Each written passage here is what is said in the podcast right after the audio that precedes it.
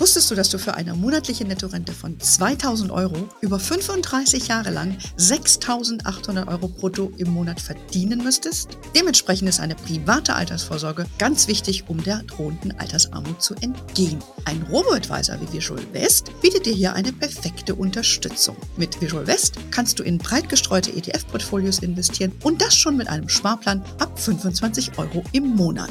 Mit dem Code HERMONEY24 erhältst du eine 50 Euro Prämie, wenn du dich für eine Investition bei Visual West entscheidest. Mehr Infos unter visualwest.de slash hermoney. Kinder sind teuer. Man sagt ja immer so roundabout ein Einfamilienhaus. Das je nachdem vielleicht in welcher Stadt. Aber ähm, die am meisten gestellte Frage oder das Thema, was die äh, Kundin äh, entsprechend beschäftigt, wie kann ich denn meinem Kind einen guten Start geben? Ich möchte eben entsprechend schon mal ähm, ja einen, einen guten Grundstock auf der finanziellen Seite mitgeben.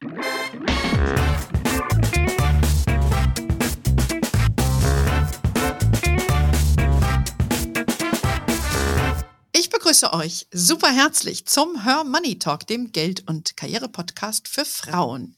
Kinder sind teuer, so die gängige Erkenntnis. Und ja, ich kann es auch persönlich bestätigen. Äh, sobald Kinder größer werden, ne, vor allen Dingen werden da auch nochmal die Ausgaben größer. Stichwort Ausbildung, Studium etc. So, wie kann ich nun als Mutter beziehungsweise als Eltern sinnvoll sparen beziehungsweise für mein Kind investieren? Das werden wir hier sehr häufig gefragt und deshalb wollen wir uns heute mal die Möglichkeiten anschauen äh, mit den jeweiligen Vor- und Nachteilen. Dazu begrüße ich äh, wieder bei mir im Podcast äh, die Finanzplanerin und CFP, Certified Financial Planner, Lisa Hassenzahl. Lisa, du bist ja Gründerin der Her Family Office im, naja, wunderschönen Darmstadt, muss man ja schon sagen. Und äh, immer wieder gern gesehener Gast hier bei uns bei Her Money und vor allen Dingen auch bei uns im Coaching. Von daher herzlich willkommen. Welcome back, liebe Lisa. Hallo, liebe Anne. Vielen Dank für die Einladung. Ich freue mich, wieder mal zu Gast zu sein. Sehr schön. Ähm, Lisa, bevor wir gleich zu dir kommen, vielleicht noch ein Hinweis, weil es fällt mir gerade ein mit dem äh, Coaching. Äh, wir starten ja wieder mit unserem Coaching am 29. Januar. Also wenn ihr Lust habt, dann auch die Lisa persönlich zu sprechen, äh, könnt ihr das dann gerne tun. Das geht dann wieder los. In acht Wochen schlauen wir euch auf und äh, das ist Finanz-Education par excellence, die ihr dort bekommt und wird euch auch für euer Leben begleiten und Input geben. Und wenn uns natürlich, euch natürlich mein Podcast gefällt, gerne abonnieren und ein Like hinterlassen. Da freue ich mich und die Lisa freut sich auch. So, äh, jetzt aber Lisa zu dir. Was ist denn eigentlich die am häufigsten gestellte Frage von deinen Kunden in Hinblick auf finanzielle Planung für Kinder? Was, was hörst du denn da so? Ja, also grundsätzlich, du hast es ja vollkommen richtig gesagt, Kinder sind teuer. Man sagt ja immer so roundabout ein Einfamilienhaus. Ähm, das je nachdem vielleicht in welcher Stadt. Aber ähm, tatsächlich, also das ist eben auch die am meisten gestellte Frage oder das Thema, was die äh, Kundin äh, entsprechend beschäftigt. Wie kann ich denn meinem Kind einen guten Start geben? Ich möchte eben entsprechend schon mal ähm, ja einen, einen guten Grundstock auf der finanziellen Seite mitgeben. Häufig auch tatsächlich mit der Reflexion der eigenen Situation zu sagen, meine, mein Sohn, meine Tochter soll es nicht machen wie ich und mhm. erst zu spät anfangen. Deswegen, ich möchte Aha ähm, da was mitgeben. Und tatsächlich, also da es da ja auch eine wirklich breite äh, Angebotspalette gibt, die sich explizit auch an Kinder richtet, beziehungsweise an die Eltern und Großeltern der Kinder richtet, ist da natürlich häufig auch die Frage, was mache ich denn jetzt am besten? Soll ich ein Depot eröffnen? Soll ich eine Versicherung abschließen? Und da wir deutschen Versicherungen lieben, ähm, geht es eben auch häufig darum, soll ich eine Ausbildungsversicherung machen oder was soll ich tun? Genau, das, da würden wir ganz kurz mal drauf eingehen. Das hört man ja, und ich glaube, sobald Kind geboren wird, ne, gehen alle Alarmglocken an, alle Versicherer äh, haben äh, Alarmstimmung und da wird versucht, irgendwas anzubieten. Stichwort Ausbildungsversicherung hören wir hier bei uns auch sehr häufig. Äh, kannst du vielleicht mal ganz kurz deine Einschätzung dazu teilen, was du davon hältst? Ja, also grundsätzlich ähm, bin ich ja immer, also ich bin jetzt nicht kein, kein erklärter Gegner der, der Versicherung, aber natürlich ähm, ist es gerade auch in Bezug auf die Ausbildungsversicherung so, es ist eben ein Vertrag, ein Versicherungsvertrag, der ähm, mit gewissen Kosten daherkommt. Das ist schon mal Nummer eins. Das gilt ja bei Versicherungen eben einfach immer, dass man sich klar sein muss, in dem Moment, in dem ich einen solchen Vertrag abschließe, habe ich erstmal mhm. Abschlusskosten. Die sind auch nicht ganz gering. und ich verpflichte mich eben, oder zumindest wäre das dann sinnvoll, weil die Kosten habe ich ja schon bezahlt. Ähm, deswegen sehe oder sehe ich mich als Eltern dann halt auch verpflichtet, den Betrag, der da vereinbart ist, nach Möglichkeit auch über die gesamte Laufzeit ähm, einzuzahlen. Das heißt also, es ist eine, eine Lösung, die mich natürlich zum, zum Sparen, zum Weglegen zwingt, was durchaus, ähm, finde ich, immer besser ist, als gar nichts zu machen. Sie ist aber natürlich bis zu einem gewissen Grad unflexibel, weil sie eben auch eine gewisse Laufzeit vorsieht. Ähm, und letzten Endes äh, gibt es hier aber inzwischen Gott sei Dank ja auch Produkte, die nicht klassisch sind, sondern fondgebunden. Das heißt, auch hier kann ich zumindest auch was die Renditeerwartung angeht, ähm, ein bisschen was wählen, was auch ein bisschen risikoreicher ist und damit eben auch ein bisschen mehr Rendite mit sich bringt. Aber insgesamt ist die Einschätzung eben schon, das ist ein relativ unflexibles Produkt. Es hat Kosten. Ähm, und man kann es tatsächlich eben auch sehr einfach nachbauen, indem man sagt, ich mache das Ganze eben einfach in einem Wertpapierdepot ähm, und werde mir eben dort über gewisse Dinge klar und mache dazu vielleicht noch eine Risikolebensversicherung, weil das ist mhm. ja häufig eben auch die Kombination. Also die, die Ausbildungsversicherung ist auf der einen Seite Sparen fürs Kind ähm, beziehungsweise dann für die Ausbildung und auf der anderen Seite eben auch Absicherung dagegen, wenn mir als Eltern was zustößt, damit mein Kind trotzdem abgesichert ist. Aber hier ist die Antwort, auch das kann man ja einfach selbst nachbauen. Hm. Gut, also auch da äh, gibt es wieder Alternativen, ist nicht unbedingt verwerflich. Also ich finde ja auch, dieser äh, Versicherungsmantel, sage ich jetzt mal, hat ja auch einen disziplinierenden Effekt. Wie du schon sagst, dann sparst du eben einfach weiter rein und so hoch sind die Beträge ja dann auch nicht aber äh, der Kostenaspekt, also unter Renditeaspekten, glaube ich, muss man was anderes machen. Und da reden wir gleich drüber, äh, Fonds, ETFs äh, zu besparen, machen da wahrscheinlich mehr Sinn. Und äh, aber den Vorzug sehe ich schon, dass wenn die Eltern versterben, dass dann trotzdem geleistet wird. Ja, das äh, hat ja schon was. Das hast du beim Fondssparplan eben dann nicht, ne? Absolut, absolut. Also das ist ähm, schon ein Aspekt, der, äh, den ich auch interessant finde dass man hier wirklich noch eine zusätzliche Absicherung hat. Gerade natürlich auch, da kommt es ja auch wieder auf die, auf die familiäre und persönliche Situation an, wenn im Fall des Todes der Eltern genug Vermögen da ist, was die Kinder vielleicht zum Teil eben sowieso bekommen, dann brauche ich vielleicht diese Komponente, diese Absicherung nicht. Ähm, in vielen Fällen ist das, ist das ja aber vielleicht nicht so. Gerade auch wenn man als Eltern noch selbst jung ist, hat man mhm. vielleicht auch selbst noch gar nicht so viel ja. Vermögen. Deswegen kommt es hier eben schon drauf an, wie ist auch die persönliche Situation. Ähm, insofern, aber wie gesagt, man kann das Ganze über eine Risikolebensversicherung ja auch anders darstellen. Ähm, äh, das ja, ist dann eben einfach jedem persönlich überlassen. Wie gesagt, nochmal, also die, ähm, die Ausbildungsversicherung per se, es gibt deutlich ja, unnötigere Versicherungsprodukte als die Ausbildungsversicherung. Aber äh, man sollte sich halt klar sein, wenn man sie abschließt, dann wäre es auch gut, wenn man sie wirklich dauerhaft beibehält und sie eben dann nicht irgendwann ungenutzt bleibt, weil sonst sind die ja. Kosten zu hoch. Sind es zu hoch. Genau. Ähm, für unsere Hörerinnen hier, das sind, äh, sind natürlich sehr vertraut, auch mit dem Thema in Fonds oder ETFs zu investieren per Sparplan. Ich glaube, die Vorteile liegen auf der Hand. Äh, Rendite, geringere Kosten, ja, und du hast Kontrolle, du hast Flexibilität und äh, genauso könnte man das Letztere, die Flexibilität, eben auch als Nachteil bezeichnen, weil dann lässt man es vielleicht auch mal sein. Und äh, aber ich sag mal so rein von Renditeaspekten ist das eigentlich eine sehr gute und eine sehr flexible ähm, Lösung. Da bekommen wir aber dann immer häufig auch die Frage, es gibt ja dann zwei Möglichkeiten, dass man jetzt äh, dem das Depot für das Kind eröffnet. Und dann ist die Frage im Namen des Kindes oder im Namen der Eltern. Das, glaube ich, ist die zentrale Frage für uns jetzt hier heute. Was ist denn da zu beachten und Entscheidungskriterien jetzt aus deiner Sicht? Ganz genau. Also das sind auch tatsächlich die Fragen, die bei uns dann immer als erstes auf den Tisch kommen oder die wir dann auch als Gegenfrage stellen. Was ist denn die Idee ähm, und wie sind die Gesamtumstände? Also vollkommen richtig, es gibt grundsätzlich die zwei Möglichkeiten. Entweder ich eröffne das Depot auf den Namen meines Kindes, was eigentlich ja erstmal der naheliegende Weg ist, weil man möchte das ja auch für das Kind entsprechend anlegen. Ähm, bleiben wir vielleicht mal bei der Variante. Das, da muss man sich ja immer in familiären Kontext fällt das manchmal unter den Tisch, aber man muss sich ja mal grundsätzlich vor Augen führen, was das in der rechtlichen und vor allem in der eigentumsrechtlichen Konsequenz bedeutet. Also in dem Moment, in dem ich mich als Eltern entscheide, das Depot auf den Namen meines Kindes zu eröffnen, gehört das Depot meinem Kind. Mhm. Und nur weil das Kind vielleicht zehn Monate alt oder drei Jahre oder wie auch immer ist, ähm, hat es trotzdem Eigentumsrechte. Das heißt also, das ist schon mal Nummer eins. Ich kann in der Folge eigentlich nicht mehr hergehen oder ich kann nicht mehr hergehen und kann einfach Geld aus diesem Depot entnehmen, ähm, weil ich das Geld vielleicht für andere Zwecke benötige oder ähnliches. Also das geht so ohne weiteres eigentlich nicht. Klar, hier ist es natürlich im Zweifel so, wo kein Kläger, da kein Richter. Ähm, aber je nachdem, wie die Konstellation ist, kann das ja durchaus ähm, eben auch mal anders ausgehen. Und in der, in der ganz klaren rechtlichen Konsequenz, das Geld gehört dem Kind. Und diese rechtliche Konsequenz wird spätestens mit dem 18. Geburtstag sehr äh, greifbar. Ja. ja, aber das ist ein ganz, ganz wichtiger Punkt, ähm, weil ich habe das ja selbst auch gehabt. Meines Erachtens ist es dann so, wenn du dich entscheidest, an das Geld selber ranzugehen musst du eine ähm, Verpflichtung abgeben oder eine Erklärung, dass das zum Wohle des Kindes dann passiert, wenn du entnimmst. Ist, ist dem noch so? Ganz genau. Also hm. rein, rein ganz streng genommen ist es so, hm. dass dann klar nachvollziehbar sein muss, wofür ist das Geld eben entsprechend entnommen worden.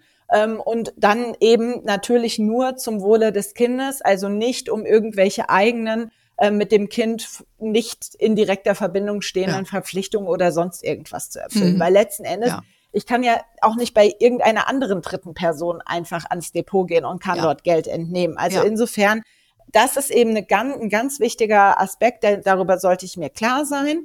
In den allermeisten Fällen ist das ja auch kein Problem, weil da werden überschaubare Beträge in das Depot eingezahlt. Ähm, Oma und Opa geben vielleicht zu Weihnachten, zu Geburtstagen mal was dazu. Das ist ja auch gerade das Schöne. Ich kann da eben sehr flexibel ähm, entsprechend in das Depot reinzahlen. Aber ja, es könnte sich ja irgendwann mal die Situation entwickeln, dass man eben sagt, wir wollen jetzt etwas fürs Kind anschaffen und dann hat man eben genau die Verpflichtung, dem Betreuungsgericht gegenüber im Zweifel darzulegen, dass man das eben die Entnahme genau. zum Wohle des Kindes gemacht Ja, also das wäre jetzt bis zu 18 und dann, wie du schon gesagt hast, dann geht das ja über komplett in den Besitz und, die, und, und das Kind kann ja damit machen, was es will. Und das muss man sich auch im Klaren sein. Ne? Also dann kommt der Porsche anstelle des Studiums, sage ich jetzt mal. genau. Also ich meine, das ist eben genau der Aspekt. Für den Porsche braucht's ja ein, ein, ein bisschen was, äh, was da an monatlicher Sparrate ins Depot reingeflossen ist. Ähm, deswegen auch hier wieder, solange oder häufig ist es so, dass man sagt, wenn das überschaubare Beträge sind, dann ähm, wird das jetzt im Zweifel nicht dazu führen, dass äh, sich das Kind ein Porsche kauft oder komplett äh, auf jegliche Ausbildung verzichtet, weil das sagt, vielen Dank, damit kann ich meinen Lebensunterhalt für immer bestreiten, sondern meistens sind das ja Beträge, die da zusammenkommen. Ähm, die sind mit 18 durchaus ähm, ja schön und auch ja. höher als das, was man vielleicht sonst hatte. Aber das, ja, das kommt eben auf die Situation an, aber unabhängig von der Bewertung, genau wie du es sagst. Also mit dem 18. Geburtstag kommt von der Bank ein Begrüßungsschreiben an den Sohn oder die Tochter ähm, mit dem herzlichen Glückwunsch zur Volljährigkeit und der Information, dass es eben ein Depot ähm, auf den Namen gibt und dass das Ganze jetzt eben entsprechend äh, ja freigegeben ist für was auch immer man damit machen möchte. Feuerfrei.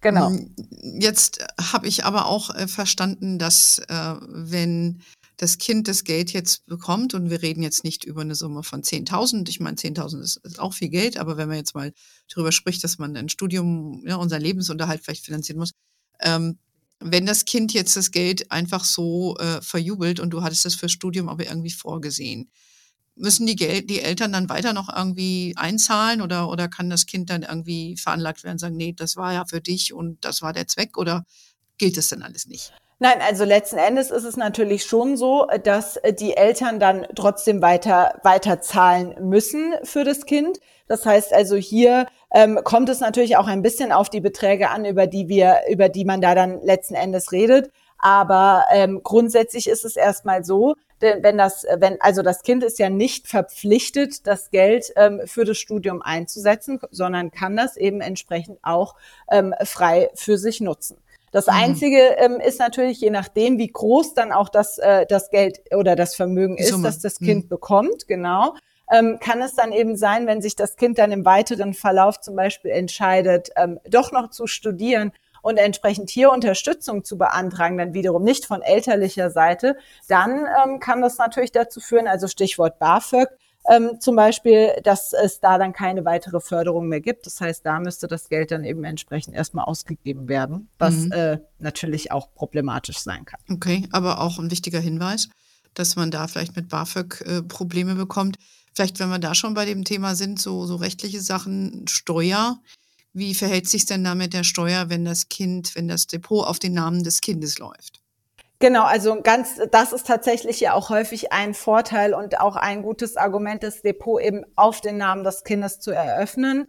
Denn jeder hat ja einen entsprechenden Freibetrag, auch was die Kapitalertragssteuer, also Abgeltungssteuer angeht. Das heißt also, in dem Moment, in dem ich das Depot auf den Namen meines Kindes eröffne, ähm, habe ich hier eben zusätzliche 1000 Euro äh, pro Jahr frei, die ähm, an Kapitalerträgen auflaufen können, bevor überhaupt Steuer gezahlt wird. Das heißt, das Kind kann den eigenen ähm, Steuerfreibetrag nutzen, beziehungsweise kann ja dann sogar, ähm, wenn das Depot relativ gering noch ausfällt, ähm, entsprechend äh, beantragen, dass hier äh, Grundfreibeträge genutzt werden können ähm, und hier entsprechend eine Herabsetzung erfolgt, weil ja tatsächlich auch der Steuersatz des Kindes in der Regel unterhalb von 25 Prozent sein wird. Das heißt also hier auch günstiger Prüfungen möglich. Ähm, so, das heißt also, man hat hier auf jeden Fall natürlich steuerliche Vorteile, ähm, wenn das Depot auf den Namen des Kindes läuft, denn ich muss dann nicht meinen eigenen Freibetrag für das für, für, sozusagen für die Kapitalanlage meines Kindes nutzen. Ähm, aber wie gesagt, ich habe halt auf der anderen Seite den großen Aspekt ähm, der Kontrolle oder eben dann auch der Nichtkontrolle mit dem 18. Lebensjahr. Das Geld geht über und nochmal, ich kann da nicht einen Tag vor dem Geburtstag hergehen und kann das Depot mal kurz leer mm, räumen, mm, mm. weil ich sage, also mein Sohn oder meine Tochter hat sich jetzt nicht so entwickelt, wie ich mir das vorstelle. Ich nehme das Geld jetzt einfach mal raus ähm, und in zwei Jahren schauen wir nochmal neu in diesem Fall wird das Betreuungsgericht mit Sicherheit äh, informiert werden, weil wenn das Verhältnis sowieso nicht so gut ist, dann könnte es vielleicht sein, dass das Kind sagt, Moment mal ganz kurz, wo ist denn mein Geld hin? Mhm. Ähm, denn es wird ja trotzdem darüber informiert, dass eben ein Depot besteht und dann sieht man ja auch, dass da Transaktionen erfolgt sind. Mhm. Ja, das ist alles nicht so ganz ohne. Ne? Also äh, wie gesagt, wenn es dem Kind gehört, ist unumgänglich. Wenn man dann als Elternteil ran will, wird es einfach umständlicher, sollte man so sagen. Und ab 18 geht eben gar nichts mehr. So und dann äh, geht es vielleicht negativ aufs BAföG drauf, wenn das Kind das beanspruchen möchte. Ja, aber steuerlich ist es halt ein Vorteil. Ich glaube, das ist und das ist immer auch beim anderen, wenn man das sich jetzt dagegen entscheidet, das im Namen des Kindes zu machen, äh, weil man sich denkt, na Gott, man zieht da ein wildes Kind ran. You never know, der Porsche ruft, ja, oder nicht nur Bali, sondern Argentinien und einmal um die Welt mit 18 oder 19, äh, dann macht man es lieber im eigenen Namen, oder? Äh, was gibt's da zu bedenken? Genau, also auf, äh, genau die Option äh, wäre eben möglich im eigenen Namen. Ähm, da ist eben zum einen, was ich eben schon angesprochen habe, der Aspekt der steuerlichen Freibeträge, der dann wegfällt. Und zum anderen, und da kommt es eben tatsächlich auch wieder drauf an, über welche Beträge sprechen wir. Ähm, ich muss das Geld ja irgendwann dann mal von, von mir ähm, an das Kind weitergeben. Und da hat man dann natürlich eine Schenkung in dem Moment, ähm, ja. die da ja passiert. Ähm, die passiert selbstverständlich, wenn ich das Ganze in ein Depot auf meinen, auf den Namen meines Kindes einzahle, ja auch. Aber das passiert natürlich über einen gewissen Zeitraum hinweg. Ich habe ähm, im Zweifel ja auch keine so hohen Beträge, als dass es in irgendeiner Weise Grenzen berührt. Wenn es sich aber natürlich wirklich um größere Beträge handelt, die sich da in dem Depot äh, ansammeln, ähm, dann kann es eben tatsächlich 400.000 Euro ist die Grenze. Mhm. Also wie gesagt, je nachdem, worüber wir sprechen, ähm, ist das dann natürlich ein Aspekt, über den sollte man sich klar sein. In dem Moment, in dem man hier einen größeren Betrag eben dann auch rüberschenkt, sollte man das dann äh, entsprechend im Zweifel wirklich auch melden. Das heißt also die Schenkung dann auch anzeigen, damit es dann auch irgendwann nach zehn Jahren mal wieder einen neuen Freibetrag gibt. Also das okay. ist ähm, tatsächlich so der größte Aspekt, wenn man das äh, Konto oder beziehungsweise das Depot auf den eigenen Namen eröffnet und das Geld eben dort anspart. Genau, also das, äh, das sollte man bedenken. Da kommt es ein bisschen auf die Summen drauf an. Das wird auf die meisten wahrscheinlich nicht zutreffen. Aber und 400.000 hat man alle zehn Jahre, glaube ich, so ist das, ne? Genau, und man mhm. muss ja auch dazu sagen, beide Elternteile zusammen. Also für den Fall, äh, beide Elternteile jeweils, Entschuldigung. Also das mhm. heißt, wenn wir jetzt mal davon ausgehen, dass ähm, klassische Rollenverteilung Vater und Mutter, aber ist ja auch völlig egal, ähm, wie die Zusammensetzung ist, ähm, hier jeweils einzahlen und das Ganze vielleicht auch ähm, dann entsprechend gemischt erfolgt, dann sind es ja, sind es 800, 800.000 Euro, die da frei sind. Das sollte in den meisten Fällen völlig ausreichen. Aber es gibt natürlich auch die Fälle, Dafür gibt es dann aber eben auch andere gute Lösungen, bei denen es sich um deutlich größere Beträge handelt. Da, ähm, wie gesagt, kann man dann zum Beispiel auch nochmal ganz andere Lösungen ins Auge fassen, ähm, die dann nochmal eine bisschen bessere Struktur haben, man auch bessere Kontrollen hat und so weiter. Aber hm. für die meisten normalen Fälle ähm, ist eben einfach nur die Frage, was ist mir lieber? Möchte ich es auf meinen Namen haben und noch die Kontrolle? Mhm. Oder sage ich, nein, ich vertraue da äh, in meine Erziehung und in mein Kind. Vielleicht an, dazu noch eine kurze Anmerkung, ähm, was, was man sich eben auch klar machen sollte, wenn man jetzt nicht verheiratet ist, beziehungsweise man ist geschieden oder getrennt und man ähm, lebt eben nicht mehr mit dem Vater äh, oder eben der Mutter des Kindes zusammen, dann ist es so, dass bei minderjährigen Kindern bei der Depoteröffnung beide Erziehungsberechtigte unterschreiben müssen. Und ich kann jedenfalls aus der Praxis sagen, dass das dann manchmal tatsächlich ein, ein Grund oder ein Aspekt ist, woran es dann scheitert, ähm, das Depot auf den Namen des Kindes zu eröffnen, wenn die Mutter eben sagt, also ich habe überhaupt gar keinen Kontakt mehr mit dem Vater oder einen schlechten Kontakt mit dem Vater ähm, und ich möchte eigentlich jetzt nicht bei dem ankommen wegen einer Depoteröffnung. Also mhm. das ist wichtiger ein Punkt. Ja, das da, da muss ja ist klar. Das ist ja auch oft der Regel, dass man da sich da gegenseitig gerne mal ein Bein stellt. Und ähm, ja, verstehe. Dann ist das vielleicht auch keine gute Lösung. Dann macht man es lieber einfach selbst genau. und hat dann auch persönlich die Kontrolle, nicht nur über das Geld, was das Kind dann hinterher bekommt, sondern eben auch, wie es dann abgewickelt wird. Ne? Ja, und vielleicht, man will es auch gar nicht unbedingt dem anderen so mitteilen, dass da vielleicht Geld gespart wird oder so. Also da gibt's ja ganz, ganz viele auch legitime Gründe und einfach verschiedene Familienkonstellationen. Mhm. Also hier ist dann ganz oft in der Praxis einfach so, dass die Mütter dann sagen, gut, dann mache ich das halt auf meinen mhm. Namen und dann ist es eben so. Mhm. Ja, aber das ist ja ein wichtiger äh, Praxistipp, sag ich mal, den du da äh, erlebst. Ja. Weil es ist ja dann auch so, oftmals vielleicht hat man ja was gemeinsam gemacht und dann irgendwann mal trennt man sich und dann fängt das Desaster an dann kommst du ja auch nicht mehr so leicht raus aus der Kiste, oder? Ja, ja, absolut. Und mhm. da, da sprichst du eigentlich noch einen anderen Aspekt an, der natürlich auch wichtig ist. Also auch für den Fall, dass man sich jetzt als Paar entscheidet, ähm, einen gemeinsamen Sparplan oder ein Depot für das gemeinsame Kind zu eröffnen, dann ist das natürlich schon sinnvoll, ähm, hier entsprechend dann auch Vorkehrungen zu treffen, wenn das nicht auf den Namen des Kindes läuft, sondern mhm. ähm, auf den Namen einer der beiden Elternteile. Weil mhm. wenn das so ist, dann ist das das Geld dieser Person. Und wenn diese Person irgendwann sagt, ich bin jetzt weg, weil ich mache jetzt eine Weltreise, ähm, und du bist übrigens nicht dabei, dann, dann war das Depot natürlich eigentlich ähm, gedacht für das gemeinsame Kind. Aber rein rechtlich ist es auch hier wieder so, das Geld gehört ja der Person, auf deren Namen mhm. ähm, eben entsprechend das mhm. Depot läuft. Das heißt, wenn ich mich als Eltern gemeinsam entscheide, ähm, ein Depot zu eröffnen für unser Kind, dann entweder macht das jeder und macht sozusagen die Hälfte des Betrages jeder in das eigene Depot oder man sagt, man macht eben ein Gemeinschaftsdepot, dass man zumindest hier auch die Möglichkeit hat zu sagen, also mindestens mal die Hälfte davon gehört mir, ja, dass man, dass man da eben entsprechend drüber verfügen kann. Aber das ist tatsächlich auch einfach nochmal so ein Aspekt, den du da ansprichst, ähm, den sollte man natürlich auch nicht unterschätzen. Ja, das habe ich ja persönlich auch erlebt. Ich habe mich ja auch äh, vor vielen Jahren damals scheiden lassen und da musst du die Gelder dann irgendwie aufteilen, auch für die Kinder angespart. Und äh, dann weißt du ja auch nie so genau, ob dann hinterher das Geld dem Kind zugutekommt oder eben nicht. Ne? Und das ist ja, das ist ja dann auch immer so ein Punkt. Also das würde eigentlich auch dafür sprechen, dass man das im Namen des Kindes macht, weil dann ist das Thema außen vor. Jetzt mal ungeachtet dem äh, potenziellen Porsche. Aber äh, dann, dann wird das Ding vielleicht auch nicht mehr so bespart, weil man dann vielleicht finanziell ein bisschen anders gestellt ist. Das hat man nochmal andere Konsequenzen. Also man sieht schon, wenn man da erstmal anfängt, drüber nachzudenken, äh, ist ja doch ein, äh, wie immer ein großes Feld. Und äh, uns war es jetzt mal wichtig, da euch ein paar Tipps mit an die Hand zu geben und ein paar Denkanstöße, wie man das machen kann, äh, welche Produkte ihr da nehmt, ähm, was man dann letztendlich macht, beziehungsweise welche Fonds und ETFs, ist nochmal ein anderes Thema. Aber äh, da gibt's ja auch genügend Infos bei uns. Oder bei der Lisa kann man sich auch beraten lassen. Du hast bestimmt da was im Angebot. Ne? genau. Genau. Also, äh, ganz lieben Dank, Lisa. Ich glaube, wir haben die wesentlichen Punkte oder habe ich was vergessen? Wir haben eigentlich die wesentlichen Punkte, was die Kapitalanlage angeht. Vielleicht nochmal von meiner Seite so als abschließender Aspekt ähm, in Kombination mit dem, was wir vorhin bei der Versicherung gesagt haben. Also wenn man natürlich das rundum sorglos Paket dann haben möchte, ähm, dann kann man eben dann wirklich auch sagen, man macht noch eine zusätzliche Risikolebensversicherung, die für den Fall des Todes der, der Eltern oder eines Elternteils dann entsprechend die Kinder absichert.